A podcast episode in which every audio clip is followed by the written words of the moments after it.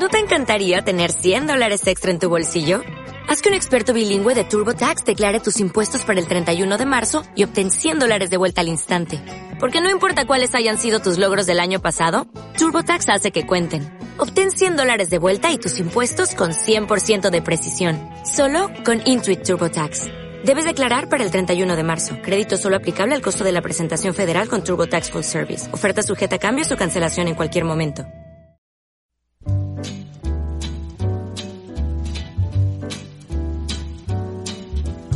L is for the way you look at me.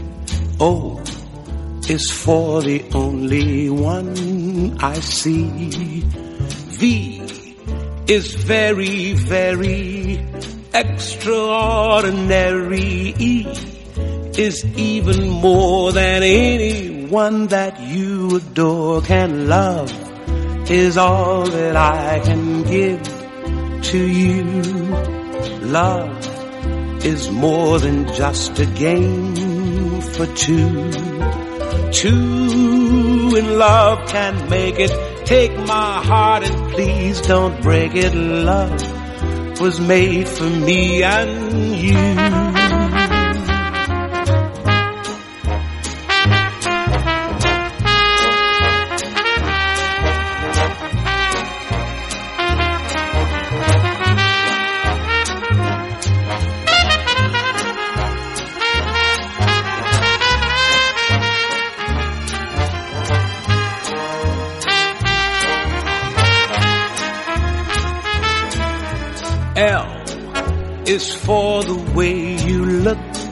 At me.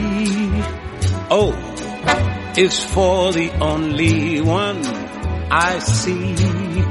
V is very, very extraordinary. E is even more than anyone that you adore can love. Is all that I can give to you. Love is more than just a game for two. Two in love can make it. Take my heart and please don't break it. Love was made for me and you. Love was made for me and you. Love was made for me and you.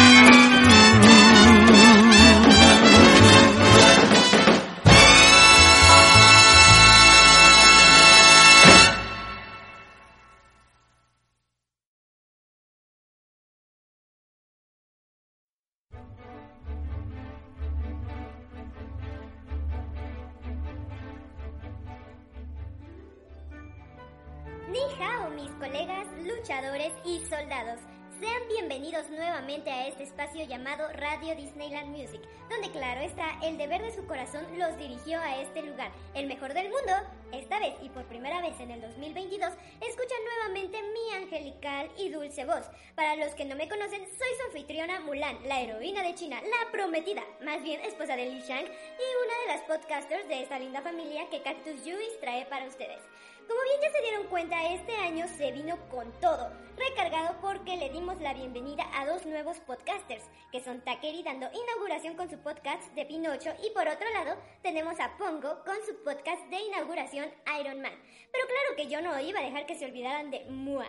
Y claro, no deben tampoco olvidarse que aparte de disfrutar y divertirse con este podcast, deben seguir, darle like y compartir la mejor radio de Disney, tanto por Spotify, iBooks, Facebook e Instagram. Pero basta de tan chula bienvenida, pues comenzaré a hablar de lo que los trajo acá. Y como bien ya saben, y esta vez será momento de compartirles todo sobre la película Juego de Gemelas, protagonizada por la dulce Lindsay Lohan, filme con el que debutó la pequeña pelirroja. Y wow, que lo hizo muy bien, pues logró enamorarnos y atraparnos con su angelical y gran actuación.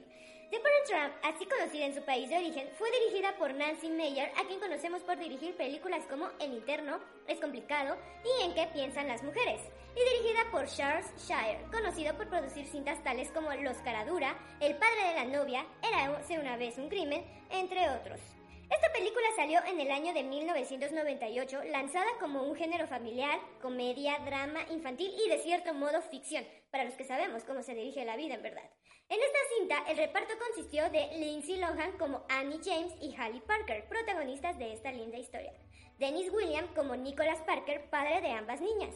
Natasha Richardson como Elizabeth James, madre de ambas niñas. Y Elaine Hendricks como Meredith Blake, la casi madrastra de ambas dos. Y los demás los podemos dar como personajes terciarios y otros, claro, como antes de terciarios, secundarios. La musicalización fue obra de Alan Silvestri, el cual ya ha sido mencionado varias veces en este espacio, pero no quita de más mencionar algunas de sus obras. Para aquellos que no lo ubican por nombre, entre sus trabajos más conocidos está Quien engañó a Roger Rabbit, Stuart Little, Lilo y Stitch, Capitán América, Avengers y solo por mencionar algunas de La Casa del Ratón. Y hablando de música, me encantaría dejarlos con una obra musical que sonó en la película, pero antes de eso menciono que la canción de inicio fue Love, interpretada por Nat King Cole. Ahora sin más preámbulos los dejo sintonizando la canción. Que lo disfruten.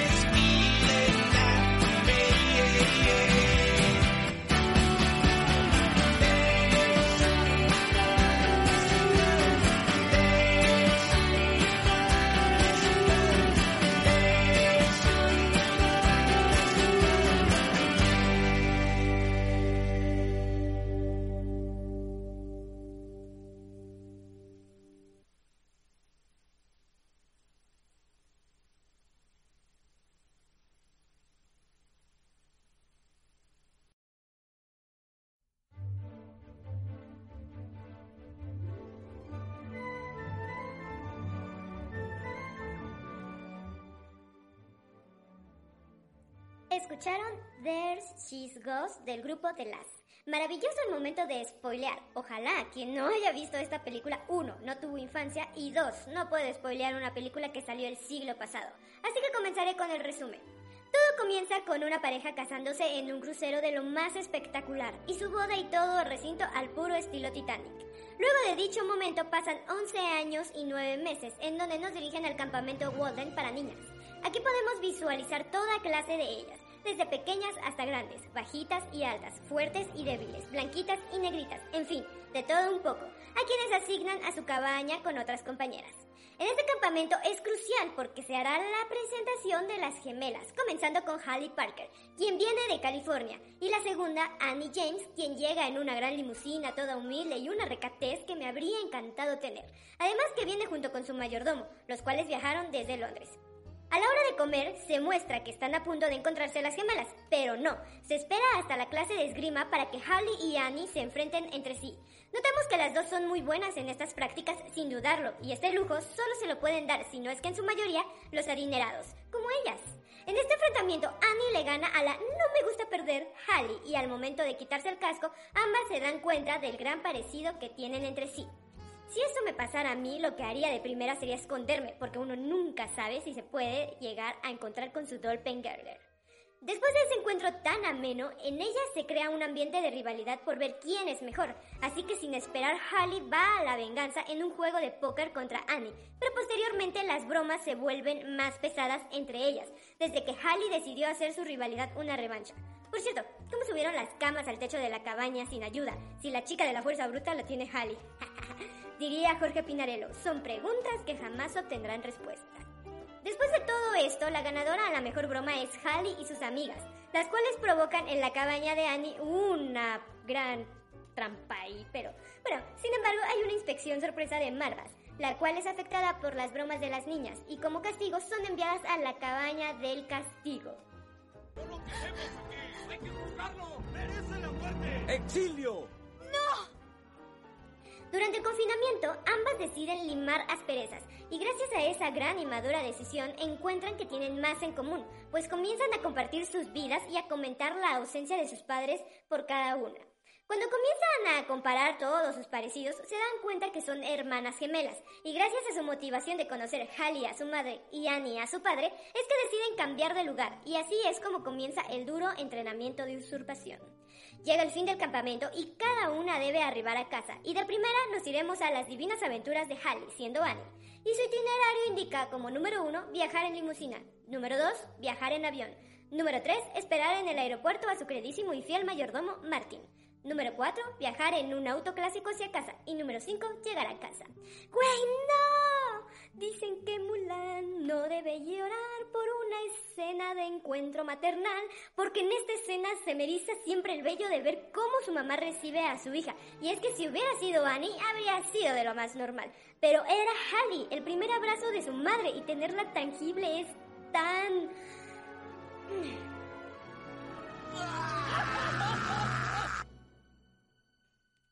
en Londres, nos aventuran a un día a día en casa de Annie, como él ver a qué se dedica su mamá, que es diseñar vestidos de novia, pero a Hallie le entra la picazón por meterle la idea a su mamá sobre su papá con preguntas, claro que le responde algunas cosas, pero pues Hallie mm, ya sabe qué onda porque pues ella ha vivido casi 12 años con él, así que no la van a engañar. Finalizando esta aventura, comienza la aventura de Annie siendo Hallie y al llegar con su papá, al cual abraza, pero no tan emotivo, se dirigen al viñedo y mismo tiempo hogar, donde apreciamos que Hallie no le enseñó muy bien a Annie algunas cosillas que pueden poner en peligro su usurpación, además de que el perro le ladra y la nana Chelsea se percata de sus cambios. Otro cambio notorio es Meredith Blake, la novia de Nick, y aunque al principio no me parece para nada mala, porque vamos, se comporta como alguien buena, es decir, no le hace daño a nadie, ni a la niña, solo trata de socializar y tratar de encajar, aunque también tiene la posición de Annie, la cual es una noticia horrible porque a qué hija no le entran celos, además ella va llegando. Ella ni siquiera ha tratado a su papá más que dos horas a lo mucho. Sin embargo, Annie le avisa a Hallie sobre el asunto, pero es en vano porque esta niña ni la pela. Al día siguiente, el señor Parker le quiere hablar a Holly sobre Meredith, pero ella lo bombardea con preguntas sobre su madre. Pero Nick no se deja hostigar y persuade con el tema de Meredith hasta cansar. Llega el momento en que Annie no puede seguir persuadiendo a su padre, así que por últimas decide huir de su lado. Pero al llegar a casa, Chelsea, a pesar de no ser su madre, se da cuenta de que Hallie no es Hallie, y al final sabe que ella realmente es Annie. Ella se pone melancólica y el papá al alcanzar a su hija le vale toda la reacción de la nana y vuelve a insistir sobre Meredith. Y le cae con la bomba de su compromiso con ella, por lo que obviamente su hija no lo toma como buena noticia y se aleja. Meredith al saber que su reacción no fue la más indicada, decide ir a hablar con Hallie. Por otro lado del mundo, Hallie al almorzar con la familia se percata que Martin tiene una hoja de auxilio en su mano y aunque el mayordomo intenta esconderla, Hallie sabe de qué se trata y sale de su casa para llamar a su hermana. Al estar ambas en la misma sintonía, comienzan a planear el próximo paso para reunir a sus padres. Al acordar y finalizar la llamada fuera de la cabina del teléfono, el abuelo espera a Hallie y como el don ya es un viejo sabio, se percata que hay una mentira en todo eso, por lo que le pide a la niña que le cuente la verdad. Se entiende que el abuelo es quien aconseja a Hallie a decirle toda la verdad a la madre, por lo que al llegar la noche, Hallie le avienta la bomba y así enterada se decide que viajarán a California a ver a Nick y a Annie. Tanto dinero desechan que al día siguiente vuelan a California como si no costara un dineral, mientras que Nick, Chelsea y Annie se desplazan al hotel donde Meredith y sus padres se encuentran. A unos instantes, Hallie, Martin y Elizabeth llegan al mismo hotel, solo que Elizabeth, ebria de los nervios, distingue en el elevador a Nick, quien se sorprende por verla. Pero Elizabeth, al percibir el comportamiento molesta, se dirige a su habitación para regañar respectivamente a su hija. Después del desahogo, las niñas le explican a su madre que Nick pretende casarse con Cruella de Vil, pero eso la molesta aún más. En cambio, a Nick le emociona haber visto a Elizabeth, por lo que comienza a buscarla por todo el hotel. En el bar del hotel, Meredith y Elizabeth se encuentran, aunque no saben quién es una y otra, refiriéndome a las mujeres de Nicholas. Pero después de que se le baja la borrachera a Lizzie, ella comienza a pasearse por la alberca donde se encuentra con Nick, quien rápidamente la cuestiona. Pero antes de siquiera poder hablar, las gemelas los interrumpen y le explican todo a su padre y bueno, ahora sí, todos están en puesta a punto. Claro, exceptuando por Meredith, ya que al llegar donde todos se encuentran, se entera de la peor forma que Nick estuvo casado con Elizabeth James, quien quedó de diseñarle el vestido de novia a Meredith y que además ambos tuvieron gemelas. Llega el día en que deben partir, pero Hallie y Annie nuevamente se salen con la suya, proponiéndole a sus padres de ir los cuatro juntos al campamento que hacen cada verano antes de comenzar las clases. Pero cuando están por partir, Meredith en sus celos decide ir al viaje, pero la señora James no, por lo que se queda y ella se va. Al estar en el bosque, las gemelas se encargan en todo momento de hacerle la vida imposible a Meredith, hasta llegar la noche, donde no se detiene con sus bromas pesadas y llegan a su límite con ella pues deciden sacarla de su casa de acampar en un colchón y la arrastran hasta el lago dejándola dormir toda la noche con la llorona. Al día siguiente, Meredith despierta asustada y gritando el nombre de su nada afectivo y responsable prometido adulto escaso de raciocinio de madurez, por lo que al llegar hasta él le pone las cartas sobre las mesas al mensote ese, pero como Nick nunca estuvo interesado en ella realmente, le vale y la deja tirada en el bosque. O eso dan a entender porque al llegar a la casa de Nick ella no se encuentra y nunca hablan de dónde fue a parar. Aprovechando la llegada, Nick y Elizabeth charlan sobre nuevamente todas sus dolencias. Y después de su cena, obviamente todo les duele al hablar porque siguen enamorados el uno del otro. Llega la hora de que Elizabeth y Annie partan a Londres, ahora sí, la de a de veras, sin trucos, en un clima horriblemente lluvioso. Al llegar a Londres, donde también está el clima espantoso, Elizabeth y Annie encuentran a Hallie y Nick en casa, y Nick confiesa que no quiere volver a perderla porque la ama, así que le propone que esta vez se queden juntos y con un beso romántico hacen el pacto de casarse nuevamente. Llegamos al final y nos muestran una boda feliz donde Martin y Chelsea se comprometen. Todos bailan felices, el abuelo asiste, la boda se vuelve un éxito y Meredith está ausente porque ni en los créditos la pintan. Esta es la historia, o más bien el juego de gemelas. Y llegamos al cierre de este resumen. Saben que después de tanto hablar, los voy a dejar con una canción y yo voy a regresar en unos instantes. Música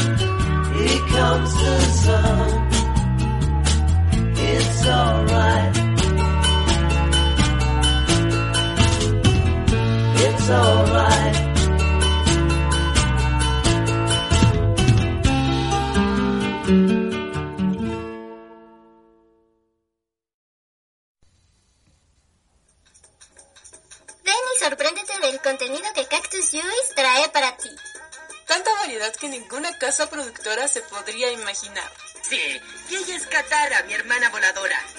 Tantos podcasts para ti que no podrás elegir. Anime, Disney, Doramas. K-Music y K-Music.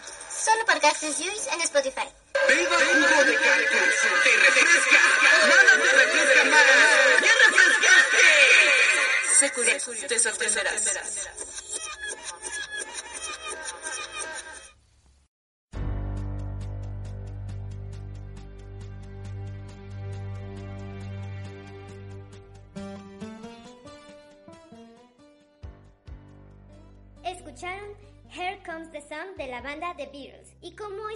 Sabían, Juego de Gemelas del año de 1998, es decir, de la que he hablado todo este tiempo, no es la original. A decir verdad, hubo una antes de esta y se podría decir que la de Lindsay Lohan es un remake, porque en 1961 Juego de Gemelas ya existía, producida por la misma Casa del Ratón, y aunque en un futuro espero hablar de esta película, al menos les daré dos que tres diferencias entre una y otra, quitando obviamente la dirección, reparto y música. Como por decir, el título en habla hispana de la película de 1961 se llama Misión Cupido, al contrario que Juego de Gemelas. Las gemelas de 1961 tienen el nombre de Susan y Sharon, mientras que en la de 1998 se llaman Annie y Hallie. ¿Se dan cuenta que en Disney casi no se ve la figura materna? Bueno, en este caso sí se ve, pero no para la figura materna de la madre de las gemelas, pues en la película del 61 se pueden apreciar ambos abuelos, mientras que en la del 98 solo se aprecia al padre de Elizabeth. El primer encuentro se da de las gemelas en 1961, se logra dar en la cocina, a diferencia de la del 98, donde están a punto de encontrarse en la cocina, pero no, se esperan hasta la clase de esgrima. Se puede apreciar que en la película del 98, Annie le manda un fax a Hallie pidiendo ayuda, documento que recibe Martin y esconde, mientras que en la versión del 61 es un telegrama el que llega, pero aquí los abuelos y la madre se dan cuenta del documento y cuestionan a la pequeña usurpadora. En la pesada broma de Annie y Hallie hacia Meredith en el lago es cambiado, pues en la del 61 se aprecia que las niñas le ponen miel en los pies a la prometida de su padre y al día siguiente dos osos le están lengüeteando los pies.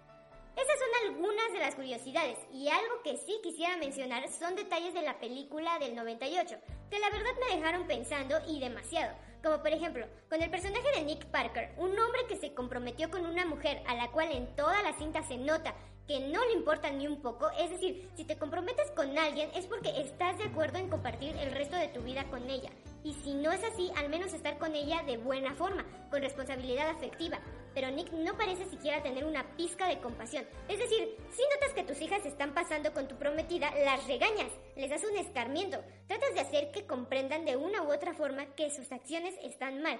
No solo te vas a quedar viendo y riendo como tonto cada vez que sus hijas se salen con la suya, porque si lo que él buscaba era terminar con ella, solo lo hubiera hecho como una persona madura, ya que el señor se nota que tiene fácil 40 años. Entonces, ¿qué lo detiene a hablar?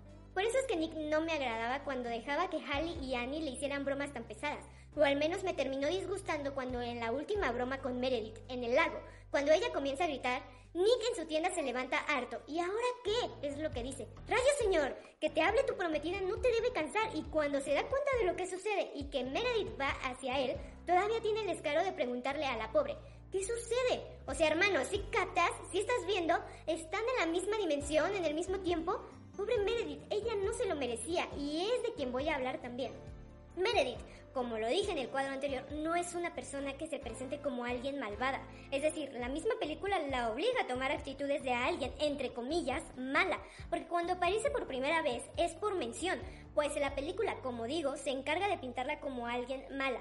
Pues de primeras es Chelsea la que menciona como una persona a Meredith, en pocas palabras, mimada y fresa. Pero vamos, no vamos a catalogar como villana a alguien con esas características. Digo, como ella dice, no es pecado ser joven y hermosa, y menos tener sueños o ambiciones, porque vaya, ¿quién nunca ha soñado en encontrar un hombre en su vida que te llene de lujos o al menos te mime con tus pequeñas o grandes caprichos? Pues claro, todos y todas. ¿O es que acaso no el mismo Disney es el que se encarga de meterte ese sueño donde la pobre se enamora del rico y guapo príncipe, como sucede en La Bella y la Bestia, Cenicienta, La Bella Durmiente, bueno, esta última entre comillas, pues era princesa pero no lo sabía.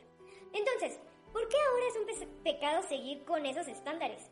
Por eso Meredith no es mala. Incluso cuando Annie, haciéndose pasar por Hallie, conoce cara a cara a Meredith, ella se presenta amable, pues es lo que una persona buena hace, no tiene intenciones lastimeras. Y si dicen que la mención de su caballo lo es, pues no, porque se ve que no lo hizo con una intención de molestar, preguntó de una buena forma.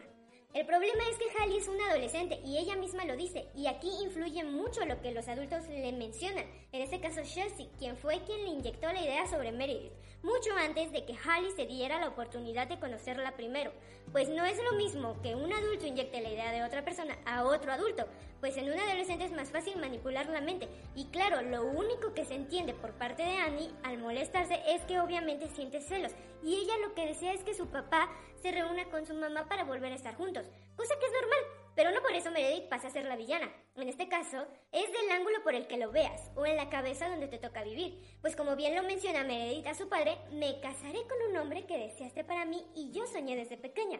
Es algo normal. Es por eso que Meredith no pasa a ser mala. Inclusive comenté que la misma película se encarga de pintarnos a ella como villana. Pero viéndola ahora, no es lo mismo que cuando la vi de pequeña. Porque claro, de pequeña si a mí me decían que era rojo, era rojo. No analizaba mucho la situación.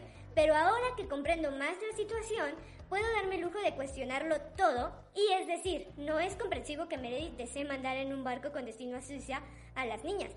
Porque ¿a quién no a sus 26 años o antes un adolescente o niños lo saca de quicio? Es decir, es completamente normal que niños ajenos te den dolor de cabeza, pero nunca Meredith hizo nada por agredir a las niñas. Hasta se tardó en explotar. Se nota que tiene un buen control de la ira. No fue hasta la broma más pesada que explotó. Pero ya era hora. El menso de Nick no hacía nada para hacerla sentir protegida o entenderla. Solo mencionaba, son niñas, son bromitas. Oye, esas dos realmente pensaron en aventarla por un acantilado, que estoy segura que hubieran hecho. Y nuevamente, no se justifica la razón de son niñas. La están maltratando en su cara y la bestia todavía se burla. Meredith realmente trató de convivir y compaginar con Hallie, pero nunca lo pudo hacer porque, claro, estaba áspera por la idea de su mamá. Dirán que estoy muy del lado de Meredith, pero la verdad es que fue alguien incomprendida y que obtuvo un final nada merecido, humillante y cruel. Ella no era una cruela de Bill, no era villana, solo era una niña mimada con deseos de vivir con alguien que le cumpliera sus caprichos. Pero ¿acaso, ¿acaso Annie y Hallie no son iguales, niñas mimadas? Oigan, y en serio, ¿es que acaso Chelsea conoce mejor a Holly que su propio padre? Que nunca se dio cuenta que los cambios de la niña eran obviamente tan notorios. Neta, este hombre tiene muchas banderas rojas en su contra. No es muy conveniente este hombre. Ahora es momento de dejarlos con otra pausa musical y regreso en un rato más. Recuerden que están sintonizando Radio Disneyland Music con su amada amiga Mulan.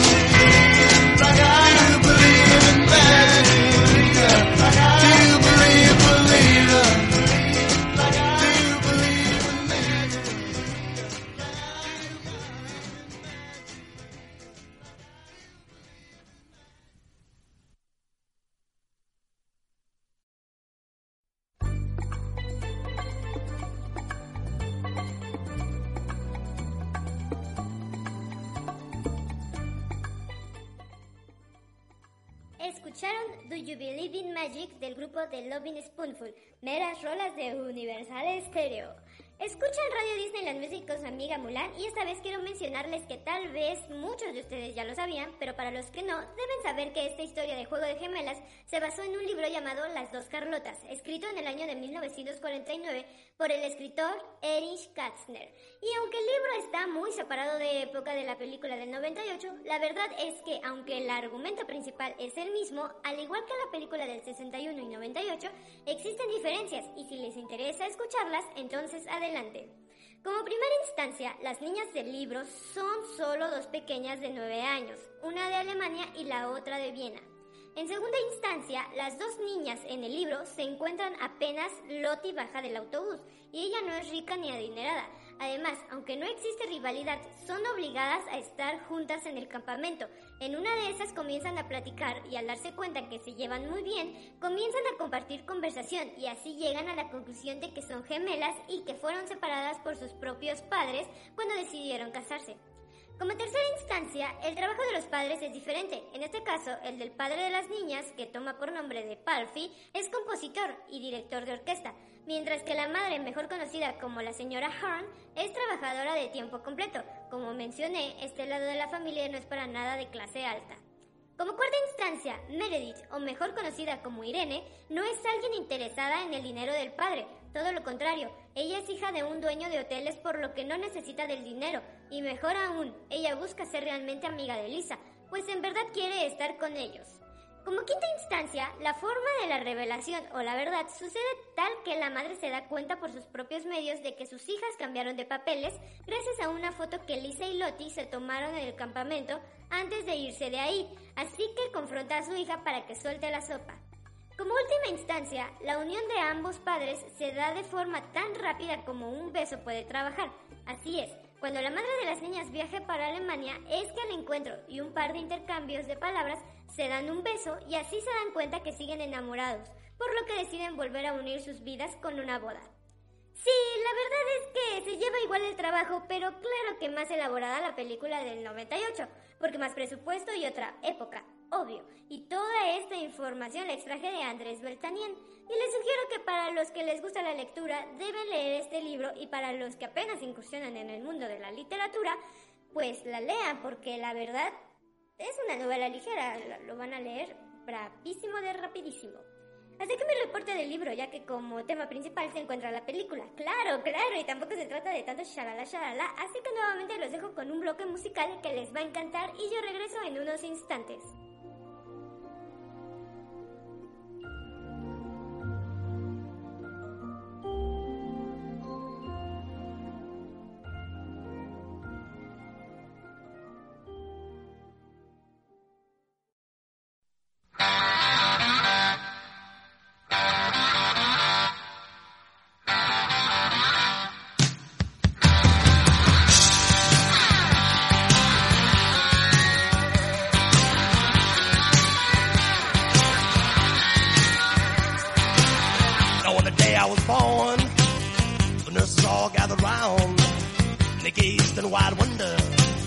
At the joy they had found.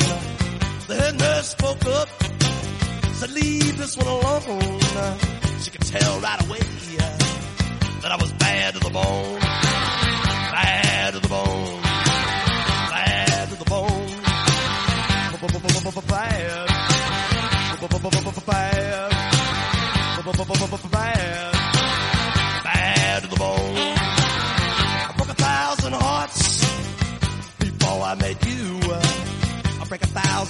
before I am through. I wanna be yours, pretty baby, yours and yours alone. I'm here to tell you, honey, that I'm bad to the bone, bad to the bone,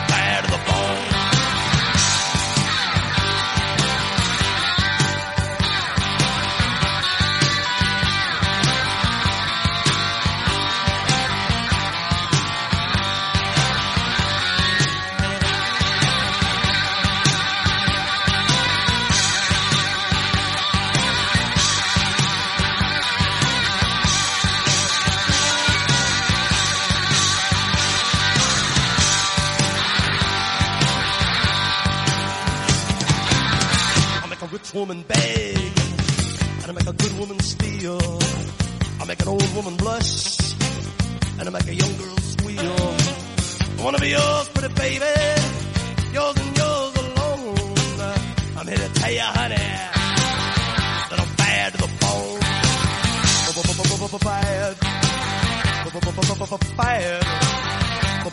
Fire.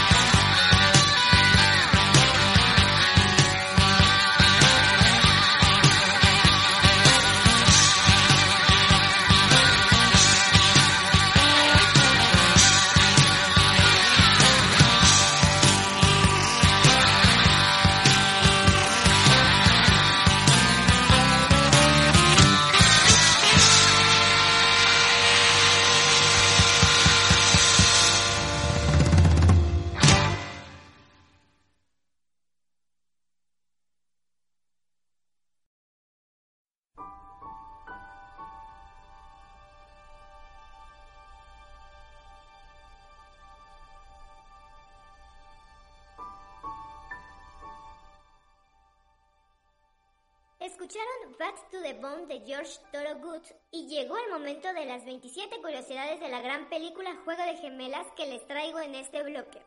Número 1. Erin Mackey fue la encargada de trabajar junto a Lindsay Lohan para hacer de su otra gemela cuando ella se encontraba de espaldas. Fácil, cuando no se le veía el rostro. Número 2. Como primeras candidatas al papel de las gemelas estuvo Michelle Tash Tegberg, quien vimos en Sueños sobre Hielo. También estuvo pensada la actriz Mara Wilson, quien dio vida a Matilda, y por último Scarlett Johansson. Número 3. En esta versión se escogieron los nombres de Annie y Hallie a propósito, ya que las hijas de la directora y productor se llaman así. Por eso en los créditos podemos ver que aparece la leyenda For Hallie. Número 4. Lindsay Lohan tardó una hora en aprenderse el saludo que hacía con Martin, y es que tan recordado por todos nosotros que todos también tratamos de aprendérnoslo. Número 5.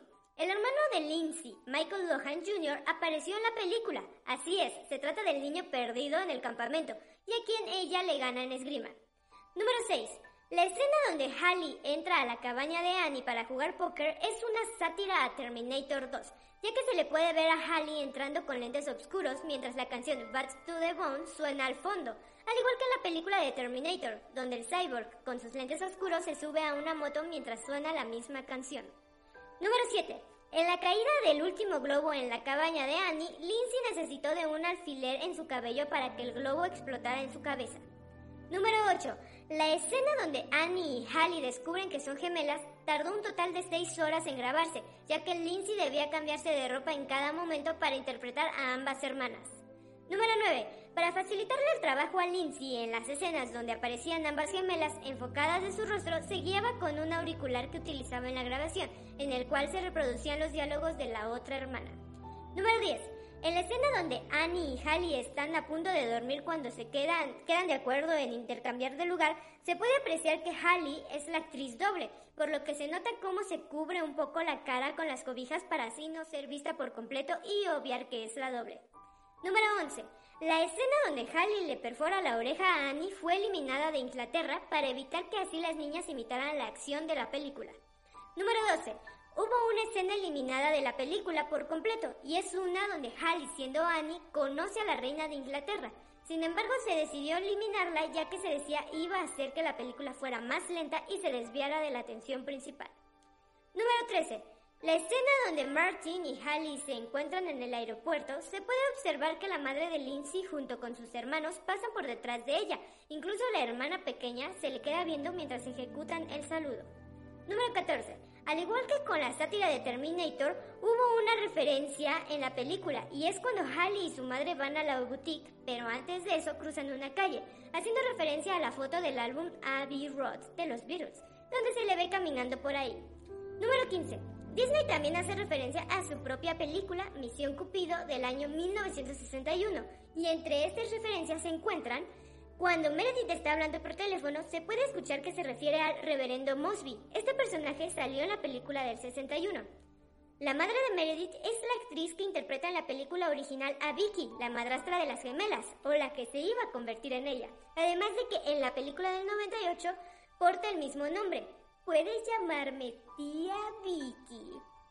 La canción que Hallie murmura en el ascensor es la misma que cantaron las dos gemelas de la película original, la cual le cantan a sus padres en la cena. Como curiosidad número 16, Elizabeth James es la primer figura materna dentro de un filme de la compañía Disney que nos otorga el honor de ver cómo toma, fuma y se emborracha. Número 17. Las hijas de la directora y productor también aparecen en la película. La primera aparece en el campamento preguntándole a una de las maestras dónde queda su cabaña y la segunda aparece en la escena de la alberca dándole el botiquín de primeros auxilios a Elizabeth. Número 18. Los vestidos de novia de la tienda de Elizabeth James los diseñó realmente Vera Wang. Número 19. El campamento Walden realmente existe. Es y será un campamento. Y si eres fanático extremo de esta película, también puedes adquirir las playeras con su logotipo. Número 20. La actriz Natasha Richardson, quien hace el papel de Elizabeth James, madre de las gemelas, falleció en el año del 2009 a sus 45 años de edad. Y Maureen O'Hara, madre de las gemelas del 61, falleció en el año 2015 con 95 años de edad. Número 21. En el tráiler se vio una escena que en el corte final no se vio, y es cuando Annie y Hallie se encuentran en su respectiva ventana y balcón cantando. Número 22. Lisa Ann Walter, quien interpreta a Chelsea, dio a luz a tres años después a gemelos que nacieron el 11 de octubre, la misma fecha del cumpleaños de Annie y Hallie. Número 23. Se puede ver al inicio que los padres se casan en enero del año 1986 y después nos remarcan que pasaron 11 años y 9 meses. Eso daría como fecha un octubre de 1997, por lo que el campamento de verano no vendría siendo de verano, sino de otoño y las niñas deberían estar en clases. Número 24. En el momento en que a Annie le va, le va a caer el globo encima y ella se da cuenta, pareciera que se acomoda para que le caiga pues se puede ver cómo hace un movimiento en dirección hacia donde caerá el globo. Número 25. ¿Quién en su sano juicio como padre acepta un trato que tenga que ver con separarse de tu otra hija y no verla por nunca jamás? Y más tratándose de la madre, es decir, al menos ella sí sentiría mucho remordimiento. Número 26. La escena donde están Hallie y Meredith en el elevador y Meredith le habla a la niña, Hallie le responde, ¿me estás hablando a mí? Mientras que Meredith le responde, ¿quién eres, Robert De Niro? Es una referencia a la película Taxi Driver protagonizada por Robert, específicamente en la escena donde él está hablando consigo mismo en el espejo.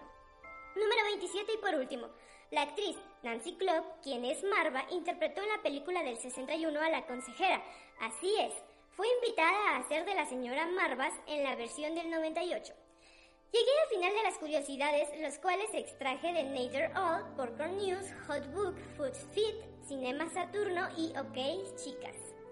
Hablando un poco de doblaje, la voz de Annie y Hallie en habla hispana la prestó la actriz Cristina Hernández.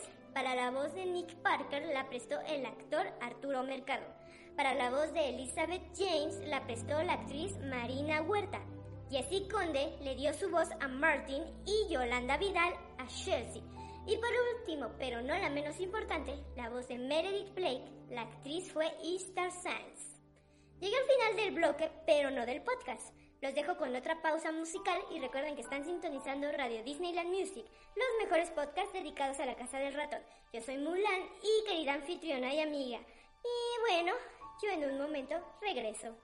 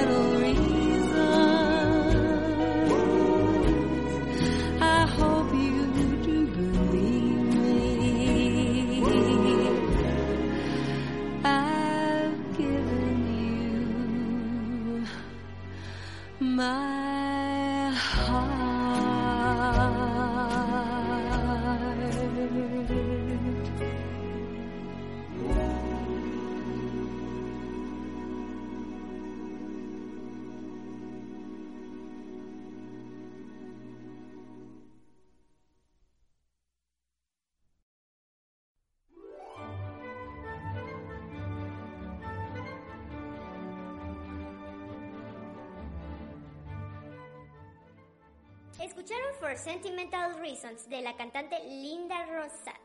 ¿Y les gusta a ustedes estar en todas todas? ¿Ser de los que tienen lo último del momento en sus preciadas manos? Pues si es así, ¿qué creen? Llegó el momento de los estrenos que envuelven este mes, en estos días, en las plataformas oficiales del ratón. Primero nos vamos con los estrenos de Disney Plus de este mes. Por los que se lo perdieron, Disney estrenó en su plataforma en la sección de películas Nate, Mejor tarde que nunca, La chica más rara del mundo y La razón por la que salto el primero de abril. Olé, El viaje de Ferdinand el 8 de abril, al igual que 100% Coco. En sus series nos entrega los estrenos de The Hardy Boys temporada 1 y 2, Bluey y Listos para el preescolar el 6 de abril y La Era de Hielo, las aventuras de Scrat el 13 de abril. Y próximamente estarán Los Años Maravillosos estrenándose el 20 de abril, Malcolm el del medio el 27 de abril y Secretos de Sulphur Springs temporada 2 el 27 de abril. ¿Sabían que un museo en Londres inauguró la exhibición inspirada en Walt Disney? Esto con el motivo de resaltar las conexiones entre la animación realmente sorprendente con las artes decorativas francesas. Extraída esta noticia por CNN en español. De todo esto, recordemos que el cine no se queda afuera, y es que se vienen estrenos impresionantes, pues recordemos que el próximo mes se estrena Doctor Strange, Lightyear en el mes de junio, Thor, Love and Thunder en julio, Black Panther Wakanda Forever en noviembre junto con Mundo Extraño y Avatar 2 en diciembre. Hasta aquí mi reporte chicos, estamos llegando al final del contenido, así que sin más los dejo con la penúltima rola y yo regreso.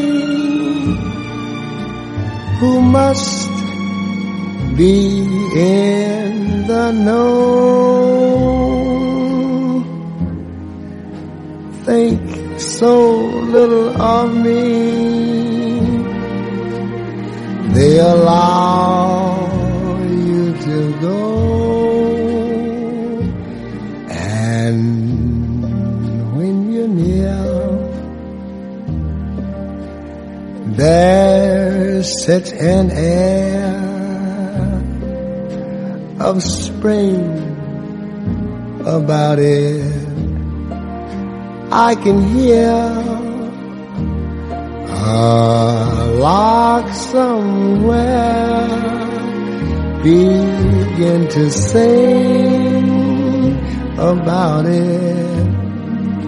There's no love song finer, but how strange the change from major to minor every time we say goodbye. Every time we say goodbye. Every time we say goodbye, I die a little. Every time we say goodbye, wonder why a little. Why the gods above me who must be in the know.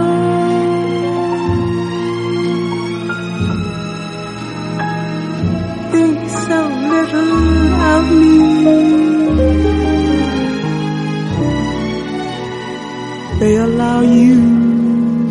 to go.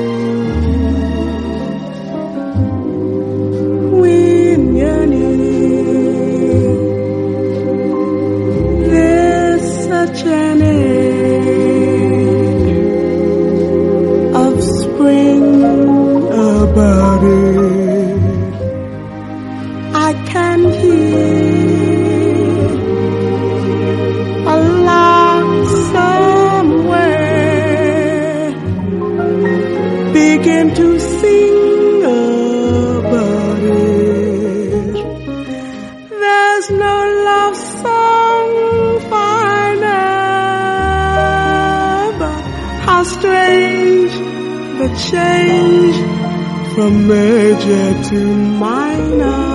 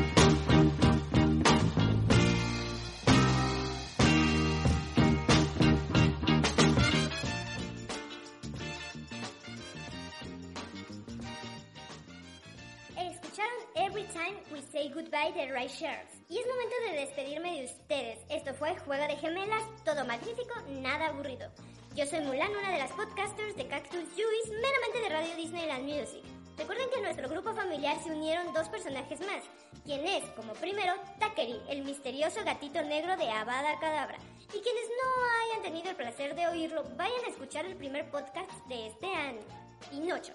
Y por otro lado, se encuentra Pongo, el juguetón y a la vez serio Khan, padre de 101 o tal vez 102 dálmatas, quien se inauguró con el podcast de Iron Man. Recuerden que los quiero mucho y como yo sé que ustedes igual a esta familia nos van a dejar su hermoso corazón, nos compartirán y nos seguirán como el deber en su corazón. Nos escuchamos en la próxima entrega de este espacio. Les mando un fuerte abrazo, un fuerte besote, recordándoles que nos sigan en nuestras páginas oficiales, las cuales dejo en la descripción. Y también los dejaré con la canción del cierre, el cual lleva como nombre This Will Be de Natalie Cole, para que no se vayan aún. Así que están 100.